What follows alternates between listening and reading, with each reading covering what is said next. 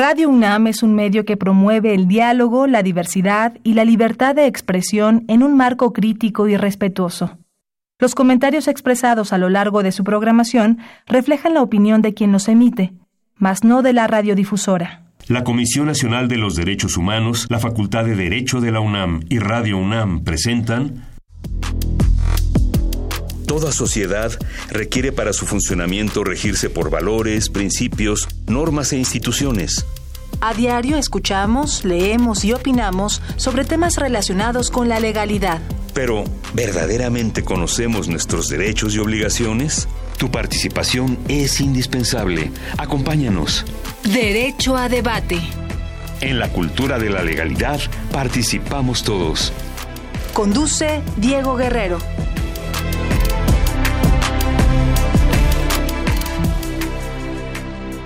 Hola, hola, ¿qué tal? Muy buenas tardes, bienvenidos a Derecho a Debate. Mi nombre es Diego Guerrero, muchas gracias por sintonizarnos por el 96.1 FM Radio UNAM. Y bueno, el día de hoy me acompaña en la conducción, quienes ustedes ya la, siempre está del otro lado.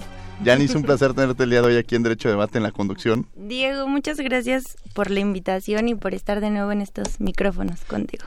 Aquí haría un paréntesis, más bien Yanis me invitaría a mí al programa. bueno. Eh, oye, Yanis, hoy vamos a hablar sobre un tema bien interesante, la ciencia que requiere actualización permanente y vamos a hablar sobre la parte del derecho. ¿Qué sabes tú sobre esta parte de la actualización en el derecho?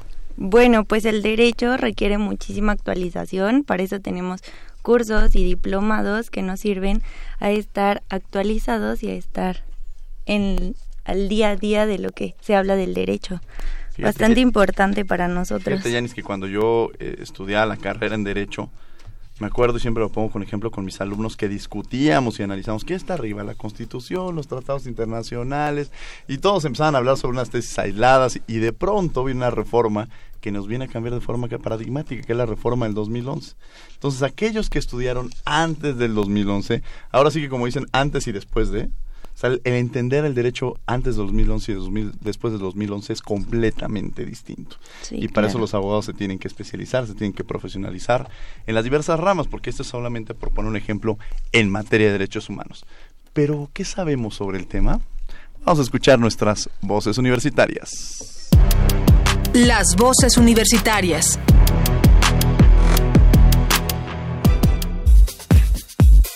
¿Crees que es importante que la ciencia se actualice constantemente?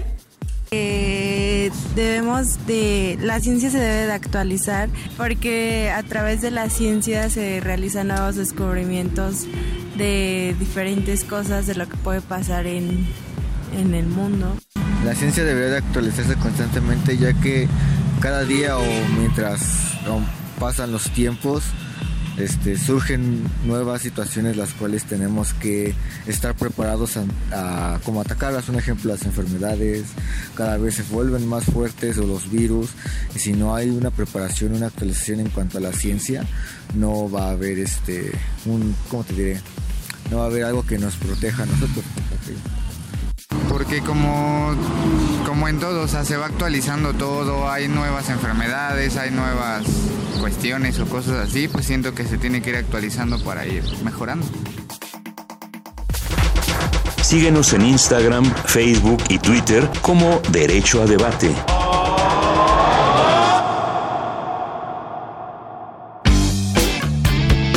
Queremos que entres al debate. Llámanos al 55 36 43 39 y participa. Derecho a debate.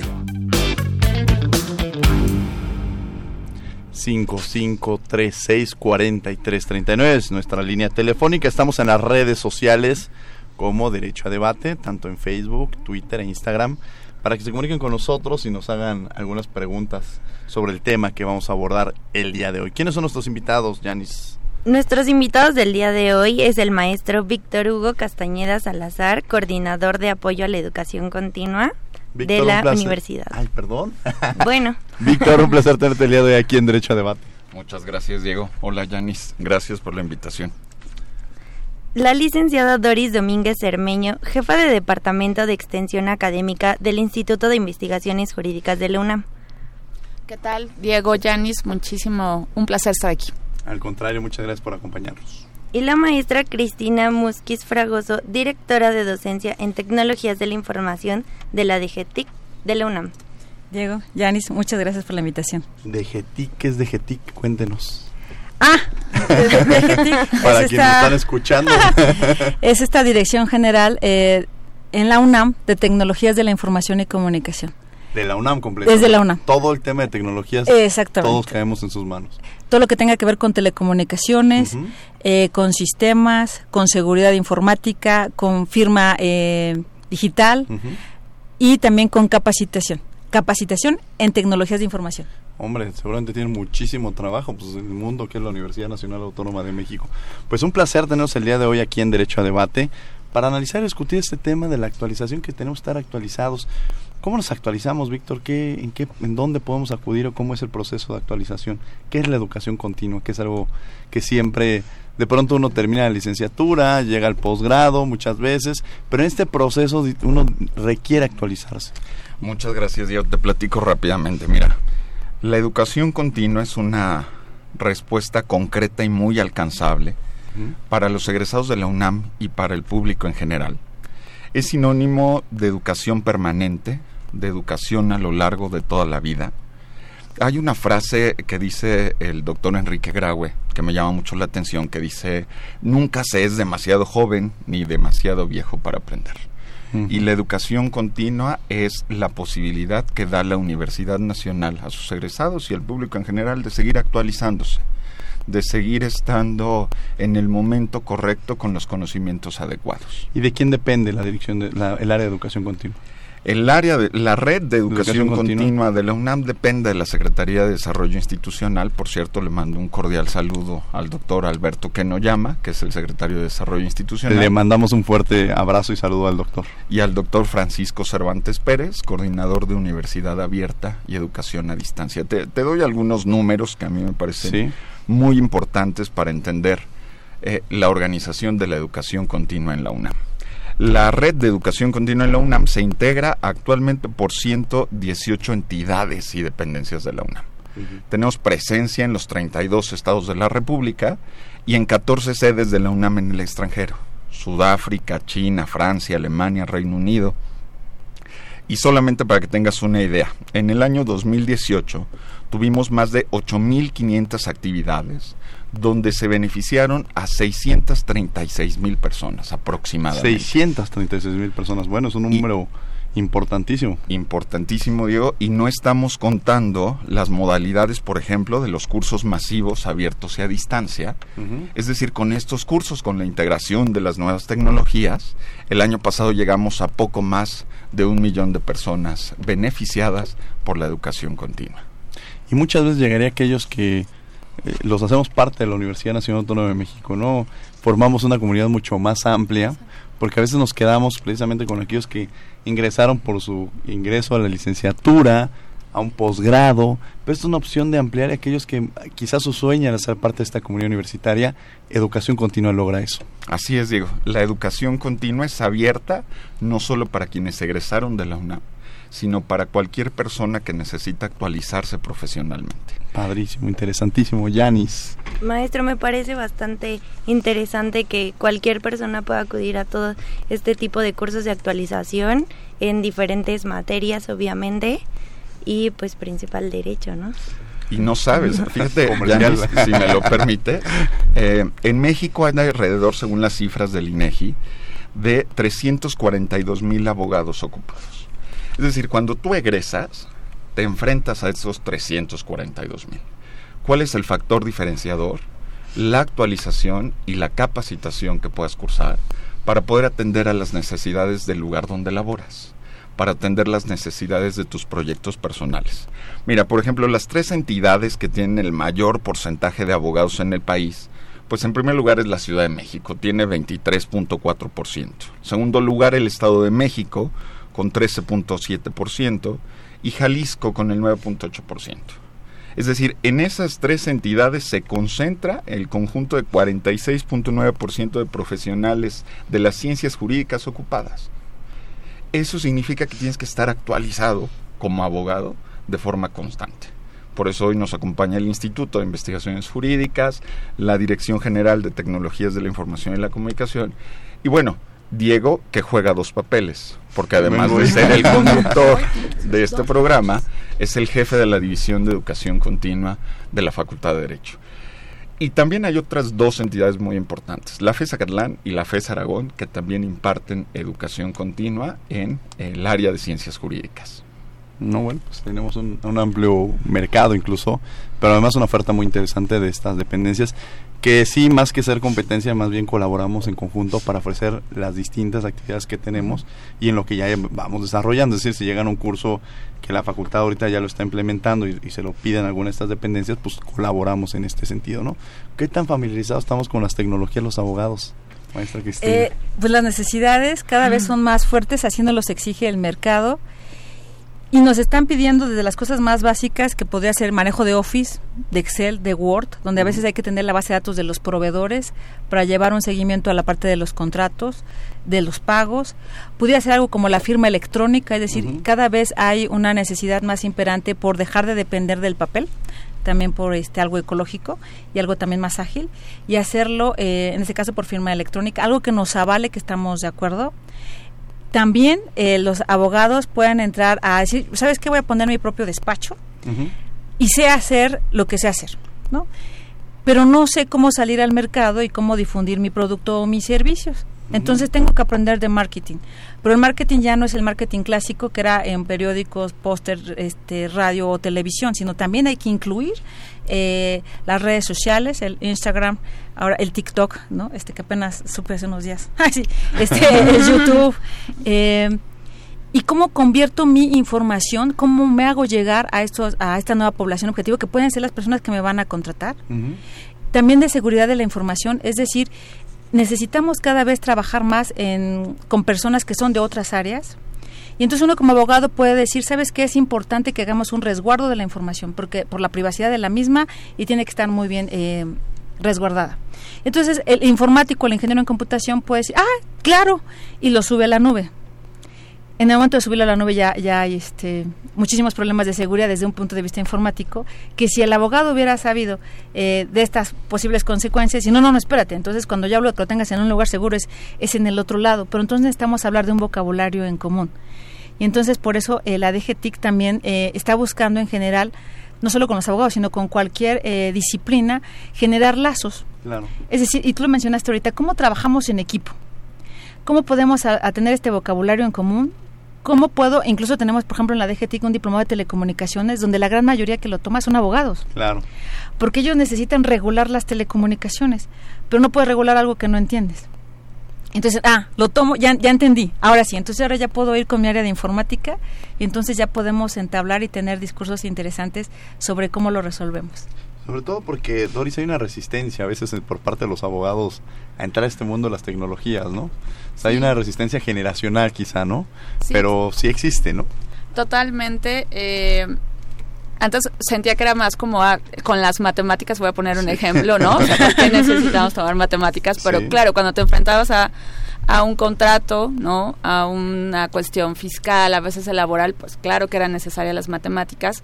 Ahora con la parte eh, de tecnologías y claro, con el avance tecnológico nos enfrentamos de nuevo a otro a otra era y te voy a poner un ejemplo. Sí.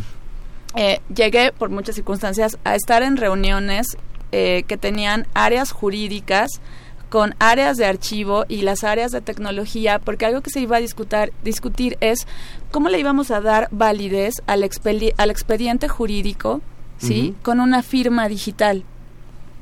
Y a veces eh, se volvía tan abstracto el, el, poder explicar cómo podías dar certeza a que una firma eh, digital, ¿sí? una firma electrónica avanzada, no iba a sufrir ninguna alteración pero eh, aún así con la firma, con el escaneo, siempre había que te decía, si yo no veo el expediente en físico, no no es el expediente y no lo voy a tomar como tal.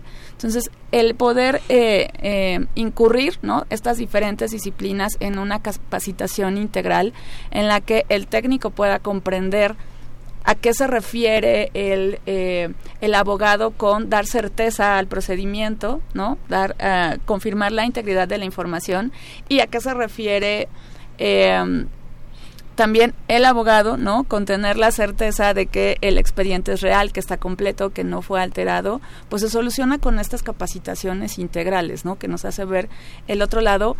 Pero sí, la resistencia es alta, ¿no? entre nuestros abogados para eh, manejar eh, no solo a veces herramientas ofimáticas, sino para eh, ocupar las nuevas tecnologías para dar certeza a muchos procedimientos jurídicos.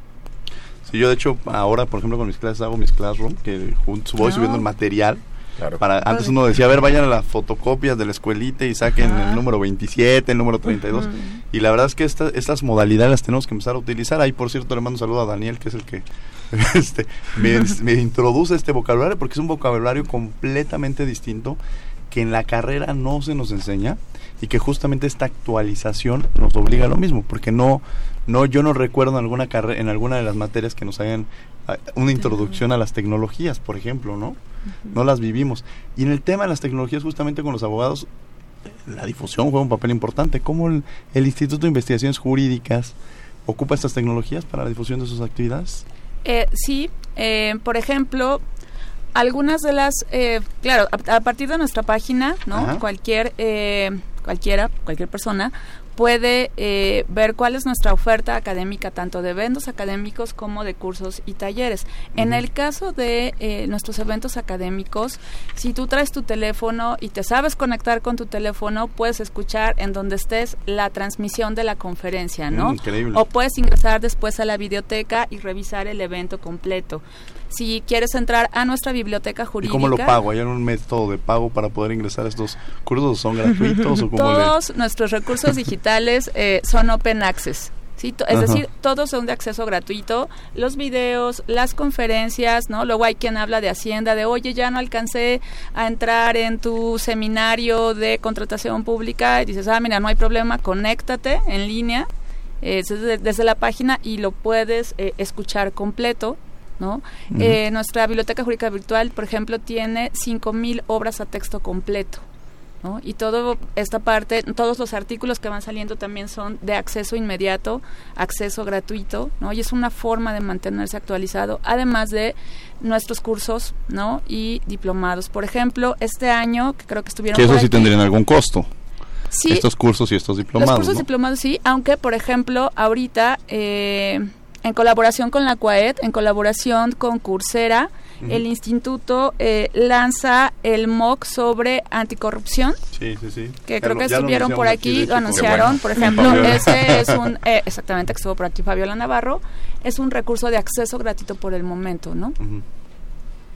Pues interesante. Vamos a escuchar por tus derechos las noticias más relevantes de la Comisión Nacional de los Derechos Humanos y regresamos a los micrófonos de Radio UNAM. No se vayan. Por tus derechos. El pasado 10 de octubre, el gobierno de la Ciudad de México y el Poder Judicial de la entidad ofrecieron una disculpa pública a Lorena González Hernández. Esto después de casi siete años de estar recluida en el Centro Femenil de Readaptación Social de Santa Marta, Acatitla. Acepto la disculpa, pero no perdono emitió Lorena, quien fue acusada ilegalmente del delito de secuestro. Dicha disculpa deriva de la Recomendación 64 Diagonal 2018 emitida por la CNDH que refiere la detención arbitraria, la violación al derecho a llevar un proceso digno, a tener una defensa adecuada, a la presunción de inocencia y al acceso a la justicia contra la agraviada. La Comisión Nacional de Derechos Humanos hizo un llamado para fortalecer instituciones y leyes para evitar que la justicia se contamine de corrupción, impunidad e ineficacia. Así lo expresó el Ombudsperson Nacional, Luis Raúl González Pérez, al participar en este acto. La Comisión Nacional de los Derechos Humanos dirigió la recomendación 77 diagonal 2019 al Instituto Nacional de Migración por la omisión, negligencia e inadecuada atención médica que provocó la muerte de una niña guatemalteca de 10 años tras caer de una litera en la estación migratoria Las Agujas, ubicada al oriente de la Ciudad de México. Tras su investigación, este organismo constitucional autónomo acreditó violaciones a los derechos a la vida, a la protección de salud, a la seguridad jurídica y al principio del interés superior de la niñez en agravio de la niña, atribuibles a un médico y tres funcionarios de dicha estación migratoria, así como la violación al derecho de la seguridad jurídica y a la protección de la salud de los padres de la pequeña. La Comisión Nacional de los Derechos Humanos invita al foro La alerta de violencia de género en México, sus verdaderos alcances y retos. Miércoles 16 de octubre a las 9 horas en el Salón Digno Ochoa de la Comisión de Derechos Humanos de la Ciudad de México. Avenida Universidad 1449, Colonia Pueblo Axotla, en la Alcaldía Álvaro Obregón. Entrada libre. Las personas mayores lo saben, lo saben. Y todas las mujeres lo saben, lo saben. Las víctimas de trata lo saben, lo saben. Todos los migrantes lo saben, lo saben. Los niños y las niñas lo saben, lo saben. ¿Y en dónde denuncias? En CNDH. Escuchas Derecho a Debate.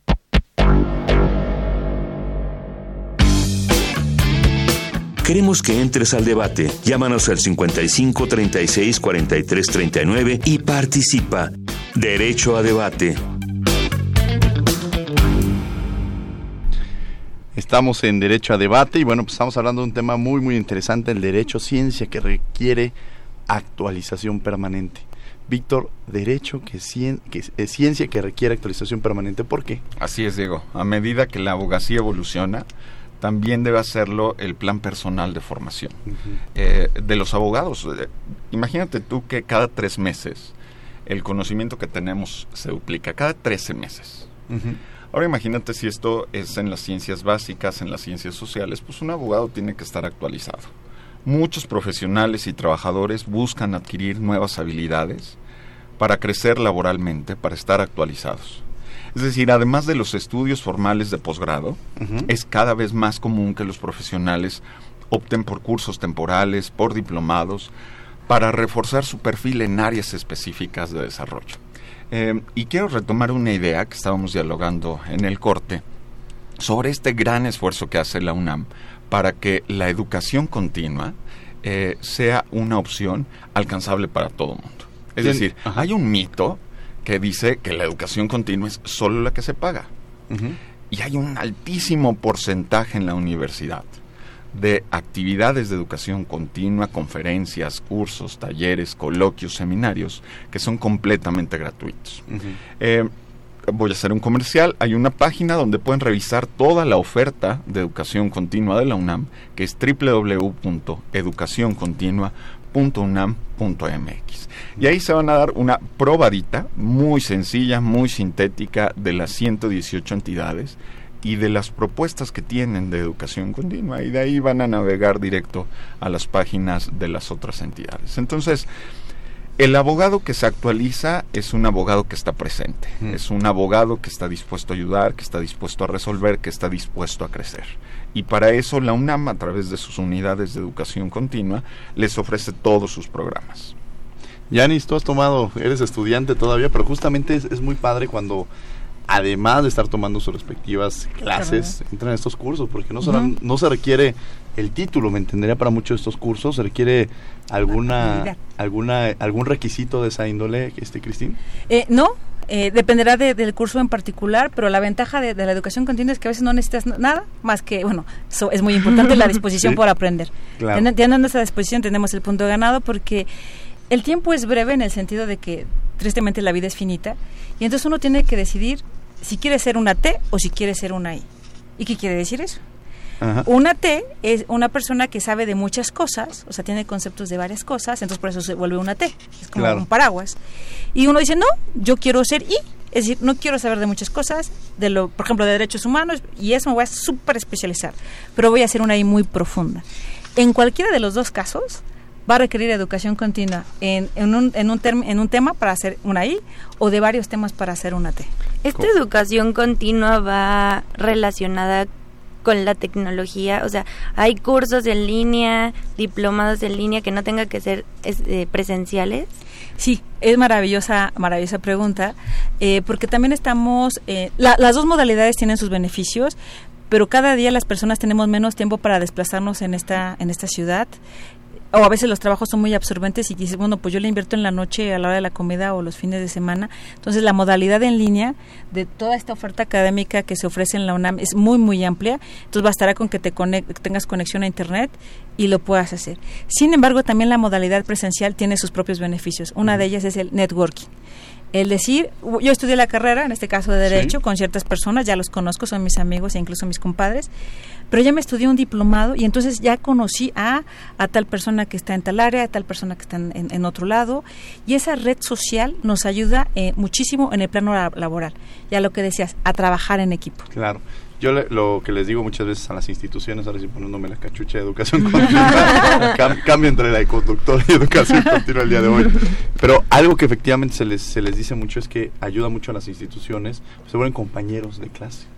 Es un trámite que podría tardar muchísimo.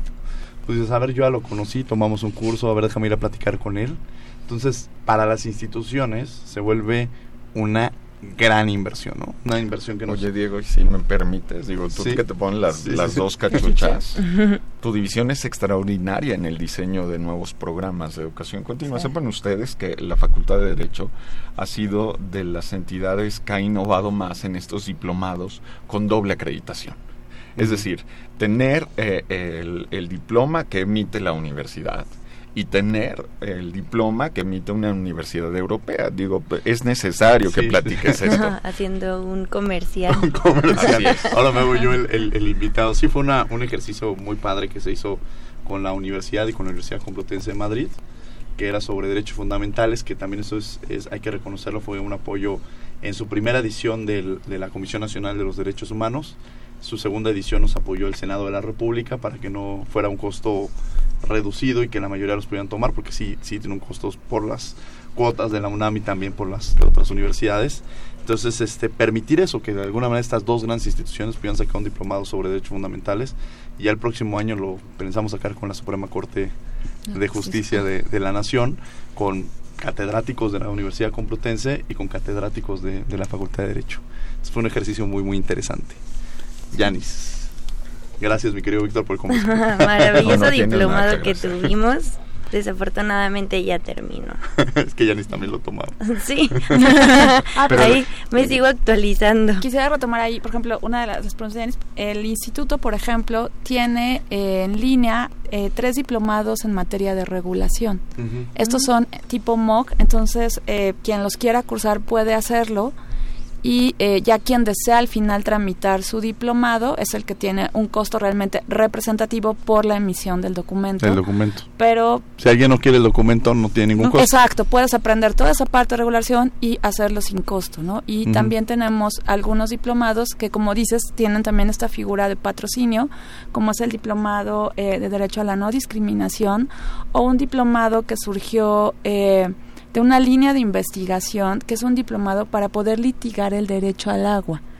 Y este en, en particular lo que se elige muy eh, es que de verdad que quienes participen del diplomado estén eh, realizando alguna función al respecto, ¿no? En alguna comunidad, eh, como funcionarios de gobierno y demás, y tiene el patrocinio de la Asociación Henry Ball. Entonces, esta parte de que no todo tiene, no toda la educación continua es de un alto costo y que el patrocinio en las instituciones es muy importante, pues es algo a tomar en cuenta entre los estudiantes, ¿no? Siempre los aliados que tiene la Universidad Nacional Autónoma de México. ¿Estos cursos de regularización solo son para estudiantes o también pueden ser para egresados?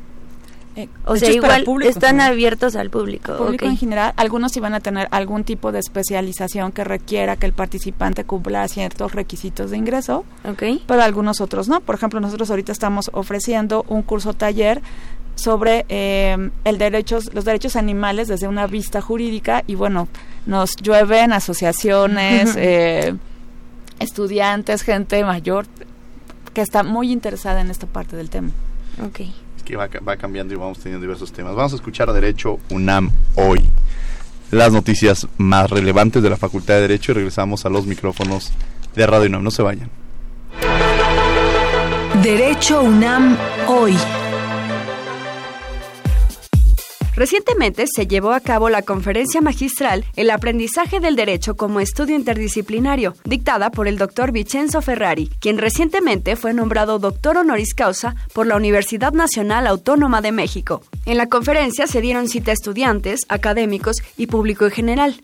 Acompañaron al doctor Vicenzo en el Presidium Contreras Bustamante, director de nuestra facultad, el doctor Víctor Manuel Garay Garzón, secretario general de la misma, el doctor Héctor Fix Fierro y la doctora Angélica Cuellar Vázquez, directora de la Facultad de Ciencias Políticas y Sociales. El doctor Vicenzo comenzó argumentando que en muchas universidades se enseña el derecho y la sociedad como si fueran dos mundos distintos, razón por la que muchas escuelas de las ciencias sociales tratan al derecho como si fuera un factor secundario y que este comunicación entre los mundos produce efectos negativos. Vicenzo también habló sobre recobrar la utilidad del derecho en las relaciones humanas, estrechando las relaciones interdisciplinarias entre lo jurídico y lo social, en cualquiera de sus facetas. La Facultad de Derecho celebró en el Auditorio Benito Juárez la presentación del libro Santiago Oñate Saleme, Vida y obra de un litigante, escrita por su nieto, el maestro Santiago Oñate Yáñez. Concurrieron al evento la comunidad estudiantil y docente de la facultad e integraron el presidium la doctora María del Refugio González, el ministro en retiro, el doctor José Ramón Cosío Díaz, el doctor Raúl Contreras Bustamante y, por supuesto, el autor de este libro. Al referirse a la obra, Contreras Bustamante destacó el legado de Santiago Oñate Saleme, a quien equiparó con Jacinto Payares. El maestro Oñate Yáñez dedicó dos años de su vida a esta obra, todo con el objetivo de transmitir los hallazgos de su abuelo, que para el doctor Cosío Díaz fue un litigante importante cuyas ideas deben recuperarse no solo desde el ámbito académico, sino humanístico y poderlos brindar a todos los alumnos. Queremos invitarte a Música en Territorio Puma, a cargo del violinista Pavel Kulikov, quien interpretará melodías de Queen, The Beatles, Aerosmith, David Guerra y muchos artistas más. Miércoles 23 de octubre a la una de la tarde, en el vestíbulo de la Facultad de Derecho. ¡Te esperamos! La entrada es libre. Síguenos en Instagram, Facebook y Twitter como Derecho a Debate.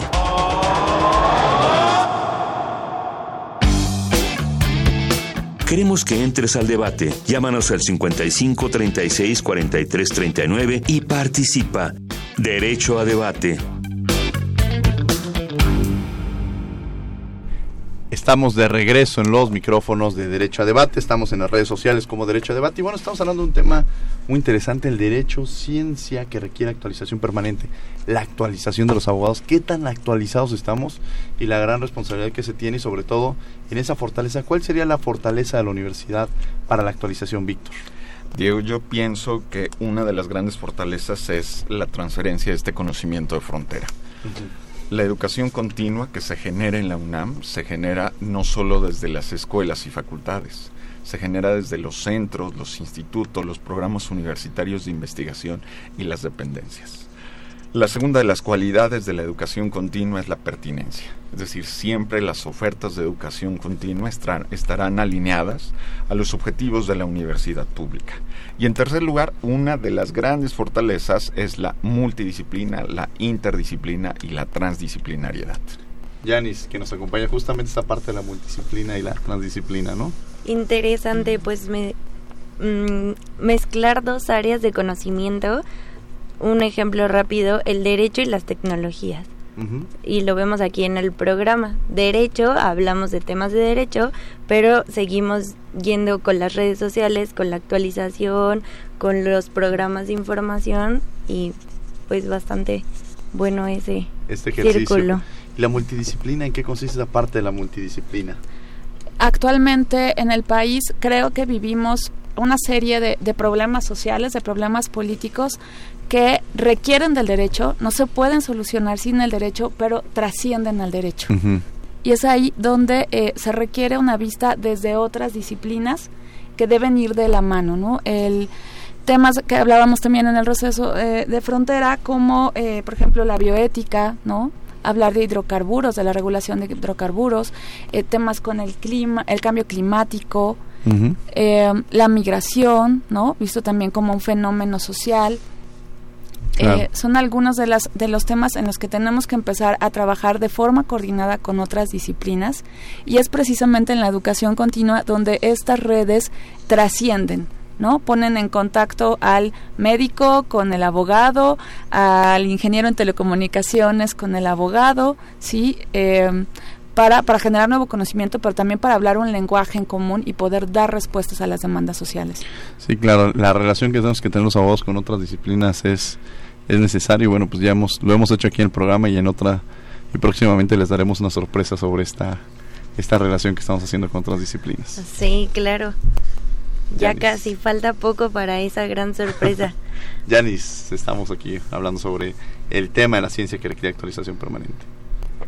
La educación continua con la tecnología solo va relacionada a un conocimiento a largo plazo o puede ser algo que se aplique de manera inmediata o que sea aplicado en trabajos, en escuela, en actividades de la vida cotidiana, pero de o sea, en un en un lapso muy corto.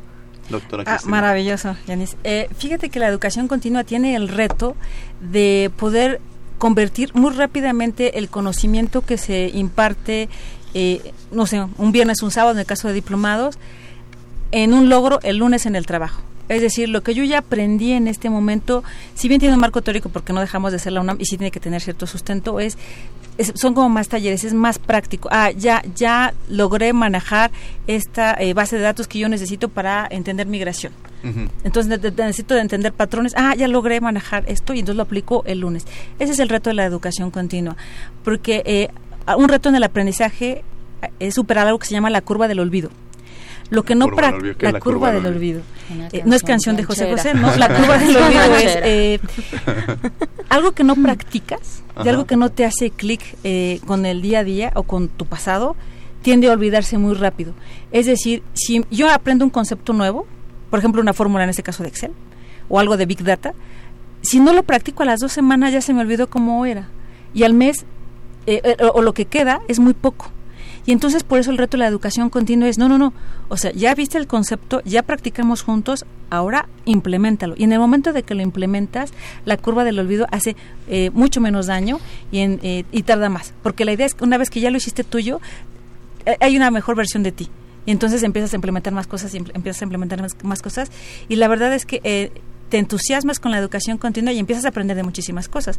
Porque ahorita hemos hablado mucho sobre el, crecimiento profesional del abogado, pero la verdad es que en educación eh, continua también puedes meterte a cosas muy lúdicas. Lo puedo meter a pintura, a arte, a música, a clases de locución. Este, el cielo es el límite. Manejo del estrés. Manejo del estrés. Cristi. Yo creo que en la actualidad el abogado no solo ha de ser jurídicamente brillante, sino que además debe estar capacitado para realizar otras funciones, lo que decías. Eh, voy a poner un ejemplo. Habilidades expresivas, negociación, concertación, acuerdos, es decir, la oralidad en los juicios.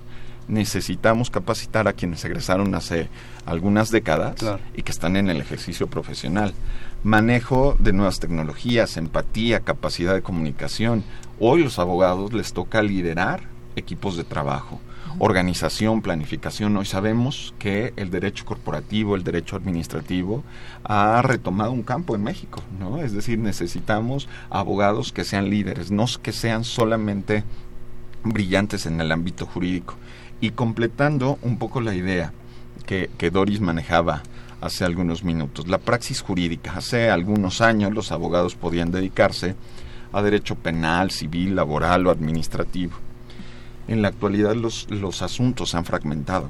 Sí, claro. Eh, puedes trabajar competencia económica, telecomunicaciones, medio ambiente, eh, derecho de la energía, yo que sé, prácticas comerciales internacionales. Y para todo ello necesitas de la educación continua. Si tú hablas español, si hablas inglés y vas a Francia, necesitas aprender francés y eso te lo puede ofrecer la educación continua de la UNAM. Claro, y además justamente esa parte de especializaciones que se vuelven de pronto, pues uno estudia la carrera de Derecho de forma general. Pero la platicaba un día con el director, aquel maestro que llega y dice, yo le puedo dar civil, penal, mercantil. Pues claro que entonces no, no eres un abogado que sea especializado o que realmente pueda impartir una clase como se debe. O sea, la especialización es lo que te permite introducirte. Incluso este programa en un inicio se iba a llamar este, Justicia para Erizos. Era el primero, creo que ni mi productor lo, lo he platicado con él, pero se iba a llamar Justicia para Erizos por un libro de Ronald Dworkin que pone este ejemplo del zorro discutiendo con el erizo. Entonces, el zorro siempre co- conocía de muchísimos temas y el erizo solamente de un tema. Entonces, siempre que empezaban a debatir, el zorro empezaba a hablar con, de diversos temas y el erizo solamente conocía un tema y lo empezaba a llevar al zorro a su estado de al tema que él, que él dominaba. Y al final siempre los debates los ganaba el erizo porque el erizo era especialista en un solo tema, pero era muy especialista y llevándolo a ese estado, a ese, a ese lugar donde él se encontraba, siempre ganaba. Y justamente es eso.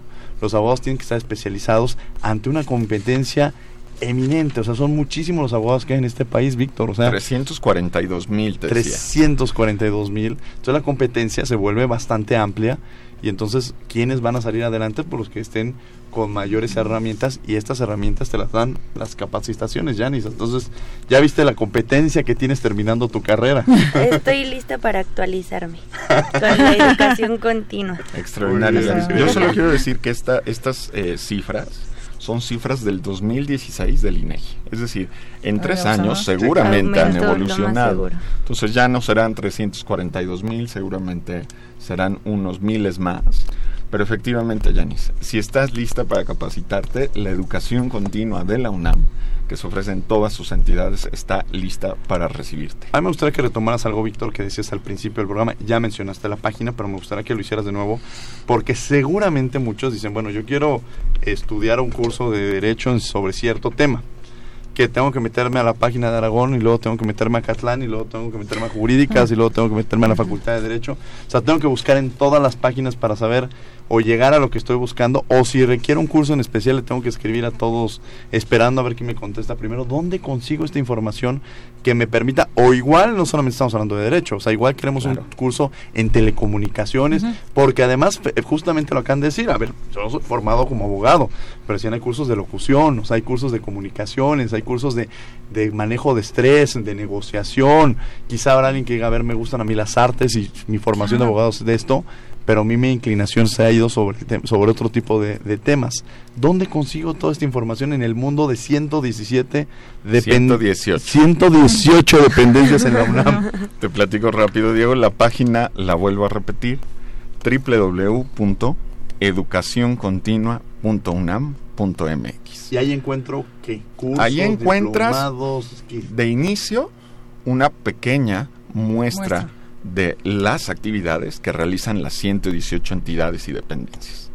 Pero si no lo encuentras ahí, ahí hay un motor de búsqueda, puedes buscar por dependencia, por tema, por palabra. Si no lo encuentras ahí, escribes un correo, hay una caja de ayuda donde dices yo necesito que me digan si en la Universidad Nacional imparten un curso de Derecho Internacional. Y entonces ahí te van a responder diciéndote, mira, en tales entidades se imparte algo similar a lo que tú buscas. Es muy importante tener claridad de lo que estás buscando para que podamos darte la respuesta que tú esperas. Ahora, si yo estoy en otro país, si de pronto Puedes digo, yo entrar. quiero regresar a mi universidad, quiero tomar un curso, estoy en Sudáfrica, como decías, tiene la universidad la sede en Sudáfrica, dan cursos también en estas, Por en supuesto. estas otras, este, Lo primero que te invitaría es que te acerques a nuestras sedes en el extranjero. Nuestras sedes en el extranjero, las sedes de la UNAM, dependientes de la CRAI, imparten educación continua en sitio.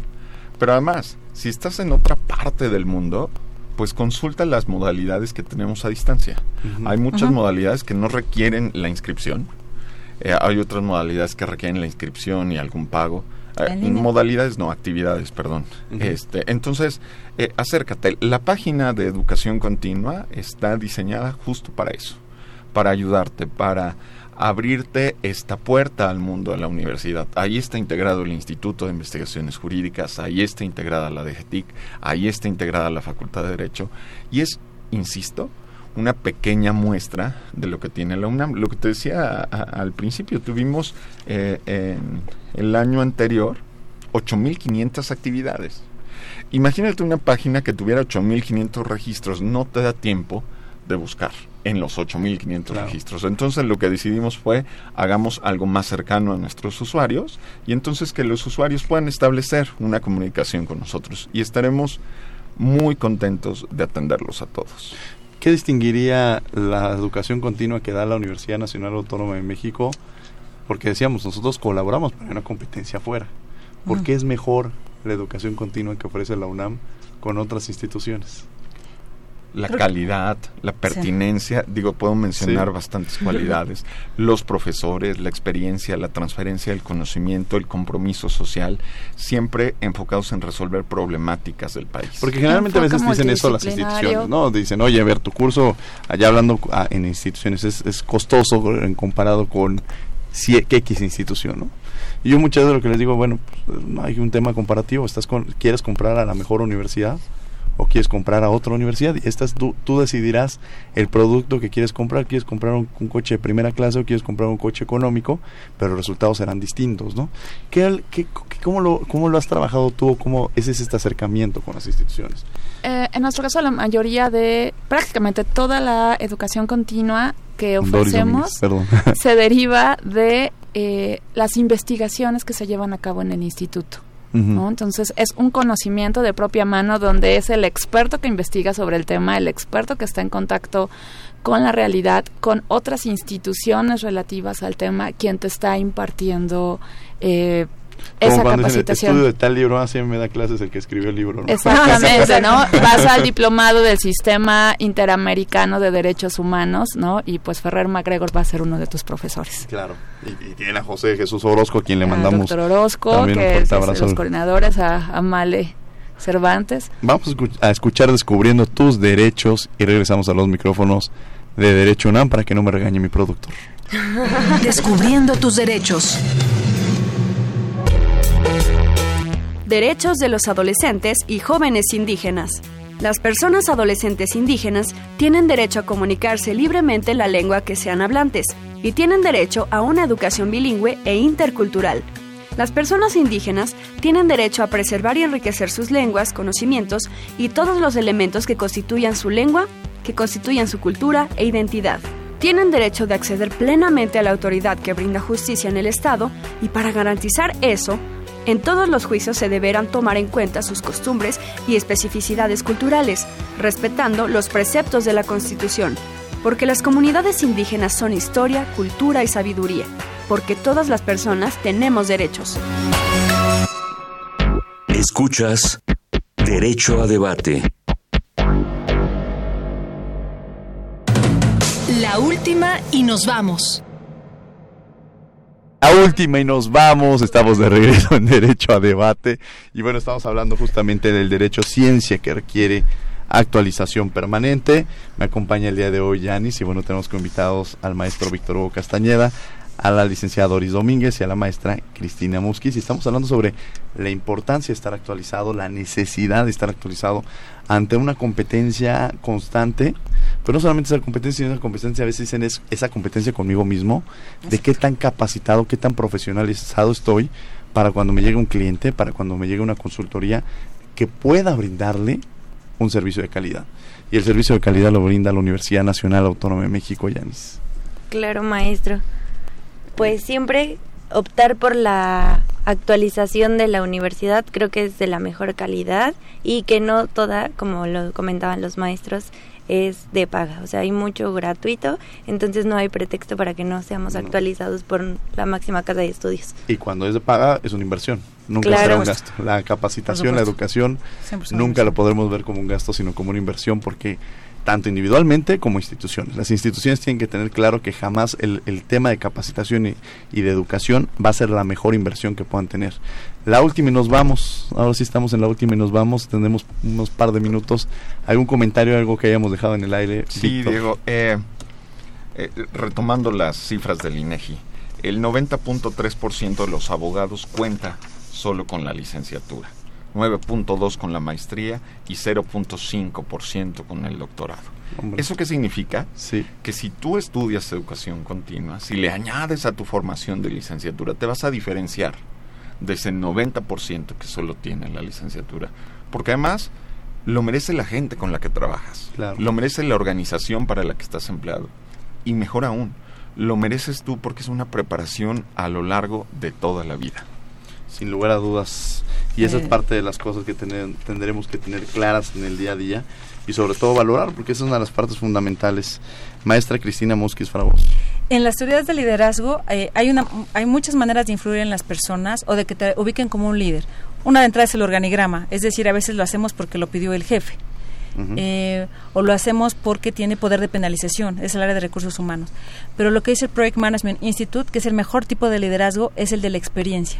Es el decir, no necesariamente soy el jefe, no necesariamente te puedo penalizar, pero la gente me admira. Y provocar admiración consiste en que tú veas a una persona cómo logra las cosas. Y la educación continua te va a ayudar a mejorar tu nivel de liderazgo al interior de la organización. Híjole, ese mensaje es maravilloso. Licenciada Doris Domínguez.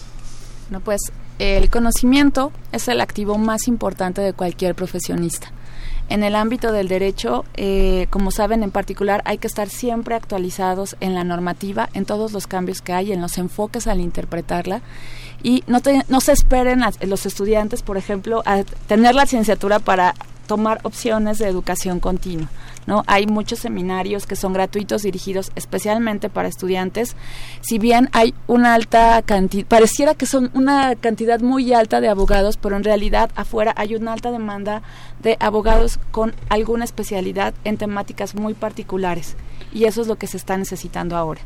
Claro, Yanis, algo que quieras hacer para cerrar. Diego, gracias por dejarme estar en los micrófonos de Hecha Debate una vez más. Un gusto y espero regresar pronto. Seguramente tú siempre estás parte de Derecho a Debate.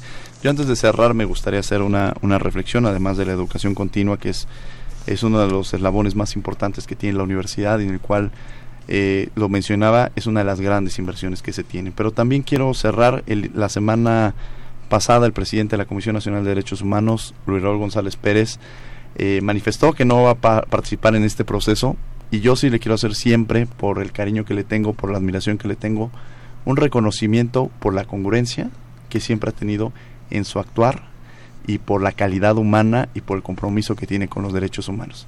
Todo me aprecio, todo mi reconocimiento, porque lo que la ha caracterizado siempre es la congruencia.